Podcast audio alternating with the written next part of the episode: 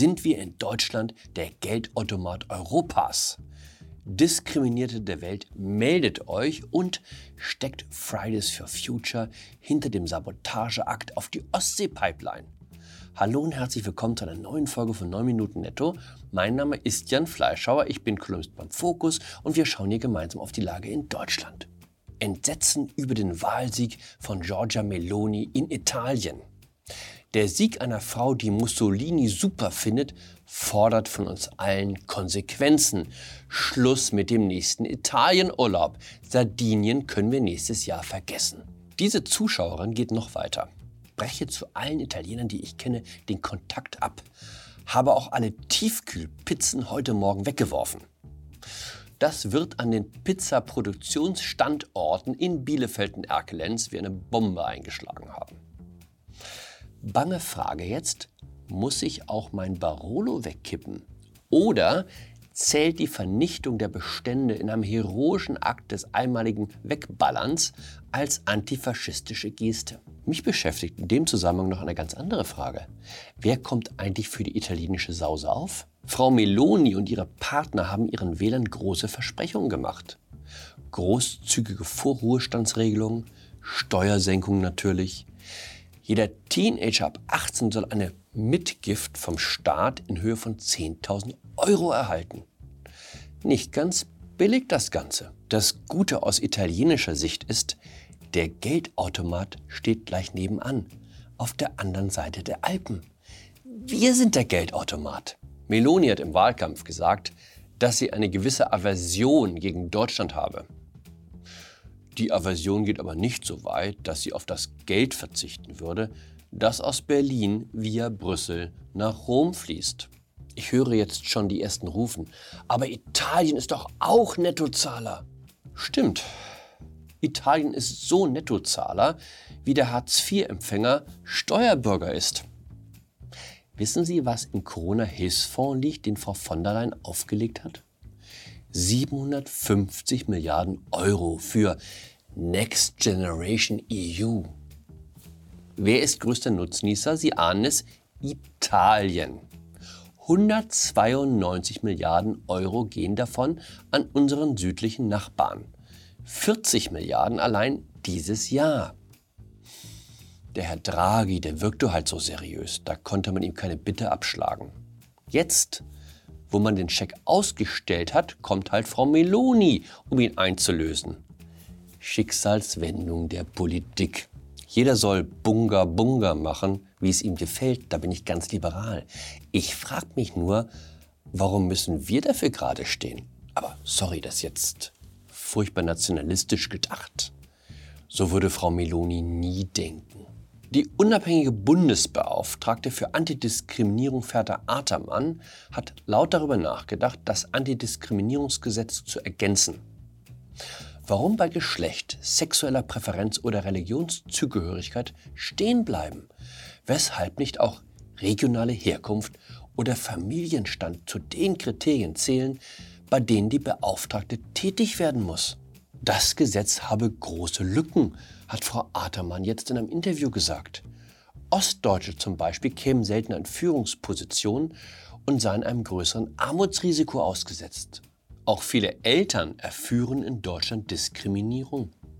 40 Prozent der Eltern hätten einer Studie angegeben, dass sie am Arbeitsplatz diskriminiert würden, zum Beispiel, weil sie früher nach Hause müssten, um ihr Kind zu betreuen. Auf die eine oder andere Weise sind wir doch alle diskriminiert. Wer nicht zu schwarz ist oder zu kinderreich oder zu migrantisch, der ist eben zu weiß oder zu männlich oder überhaupt zu privilegiert. Ich gehöre der Altersgruppe der Boomer an, also der zwischen 1960 und 1965 Geborenen. Im Spiegel musste sich meine Generation von einer Autorin aus der Schweiz vorhalten lassen, wir hätten die falsche Musik, die falsche Kleidung und die falsche Einstellung sowieso. Der Text war mit einem Bild von Kai Pflaume in Hoodie und Sneakern bebildert. Zum Glück bin ich ein Mann. Schlimmer noch als Abwertung ist die totale Nichtbeachtung. Die Boomer-Frau ist nicht mal wert, dass man sich über sie lustig macht. Sie kommt einfach nicht vor, nicht mal als Feindbild. Auch in Texten fortschrittlicher AutorInnen gleitet der Blick über Frauen ab 50 achtlos hinweg. Ich weiß nicht mehr, welche Kollegin es war, die in der MeToo-Debatte einwarf, die jungen Anklägerinnen, die hinter jedem Kommentar eine Beleidigung witterten, sollten mal in das Alter kommen, wo man sich danach sehne, dass einem jemand auf der Straße hinterherpfeife. Die Sache mit der Antidiskriminierung ist natürlich nicht ganz billig. Von selbst passiert da nichts. Deshalb braucht es Leute wie Ferda Hartermann. Oder den Bundesbeauftragten für die Akzeptanz sexueller und geschlechtlicher Vielfalt. Oder die Beauftragte der Bundesregierung für Antirassismus. Oder den Beauftragten gegen Antiziganismus und für das Leben der Sinti und Roma in Deutschland. 40 Beauftragte sind inzwischen im Auftrag der Bundesregierung damit beschäftigt, Deutschland zu einem inklusiveren und besseren Land zu machen. Ich bin sicher, wenn man die Zahl zur 500.000 Euro Frage bei Wer wird Millionär machen würde, die Kandidaten wären total aufgeschmissen. 40 Bundesbeauftragte samt Mannschaft. Darauf kommt auf Anhieb kein Mensch. Großes Rätselraten. Wer steckt hinter dem Sabotageanschlag auf die Gaspipeline in der Ostsee? Russland? Die CIA? Oder doch Fridays for Future? Wobei Sabotage, die Bundesregierung spricht von Havarie. Olaf Scholz hat Nord Stream ja auch als rein privatwirtschaftliches Vorhaben bezeichnet. So sieht es eben aus, wenn ein rein privatwirtschaftliches Vorhaben in 70 Metern Tiefe Leck schlägt. Eine Konsequenz, nun müssen die Kernkraftwerke in Deutschland doch länger laufen, so hat es Robert Habeck verkündet. Jedenfalls bis April. Danach soll es die Wärmepumpe richten. 500.000 Wärmepumpen sollen jetzt pro Jahr in deutschen Haushalten installiert werden. Ich bin gespannt, wie das funktioniert.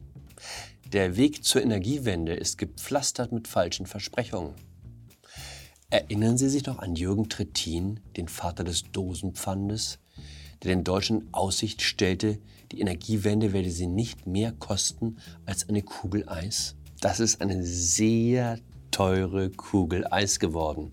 Die Bauingenieurin Lamia Messari Becker lange Mitglied im Sachverständigenrat für Umweltfragen, hat den Wärmepumpenplan in einem Interview bewertet.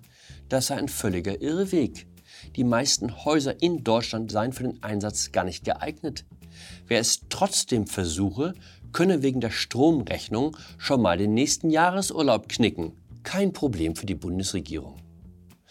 Der zuständige Staatssekretär im Wirtschaftsministerium, Patrick Greichen, wurde neulich gefragt, wo denn die 60.000 Monteure herkommen sollen, die es bräuchte, um die ehrgeizigen Pläne in die Tat umzusetzen. Naja, sagt er leichthin, dann müssen eben ein paar Fliesenleger ran. Klar, wir lassen ja auch den Friseur die Zylinderkopfdichtung wechseln oder den Bäcker die Starkstromleitung verlegen. Ich fürchte, gegen das Wärmepumpenprogramm der Bundesregierung war selbst Jürgen Trittins Eiskugelwette eine hochseriöse Angelegenheit. In dem Sinne, bleiben Sie unter Strom, bleiben Sie großzügig, bleiben Sie mir gewogen. Ihr Jan Fleischhauer.